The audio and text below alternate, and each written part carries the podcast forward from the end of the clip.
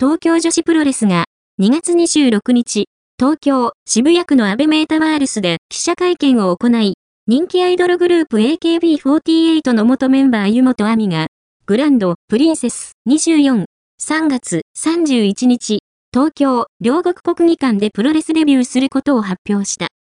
2013年、AKB48 に15期生として加入した湯本は、同年には AKB48 のサンフォース、シングル、鈴掛の木の道で、君の微笑みを夢に見ると言ってしまったら、僕たちの関係はどう変わってしまうのか、僕なりに何日か考えた上での、やや気恥ずかしい結論のようなもので、シングル表題曲に初選抜されるなど活躍。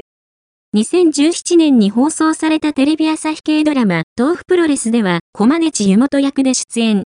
昨年10月をもって AKB48 を卒業し、現在は舞台を中心に活動中だ。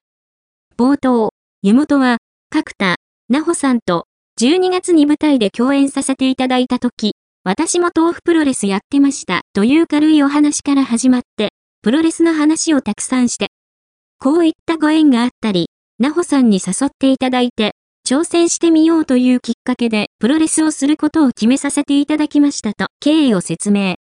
東京女子に所属する角田は、私は二足のわらじとして、お芝居もプロレスも欲張って活動させていただいてるんですけど。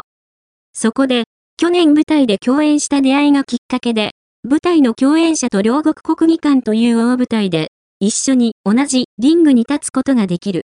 そのきっかけを作ることができて嬉しいし、どっちも欲張ってきてよかったなって。また、二足のわらじをやってきてよかったという意味を生み出すことができて、すごく嬉しいです。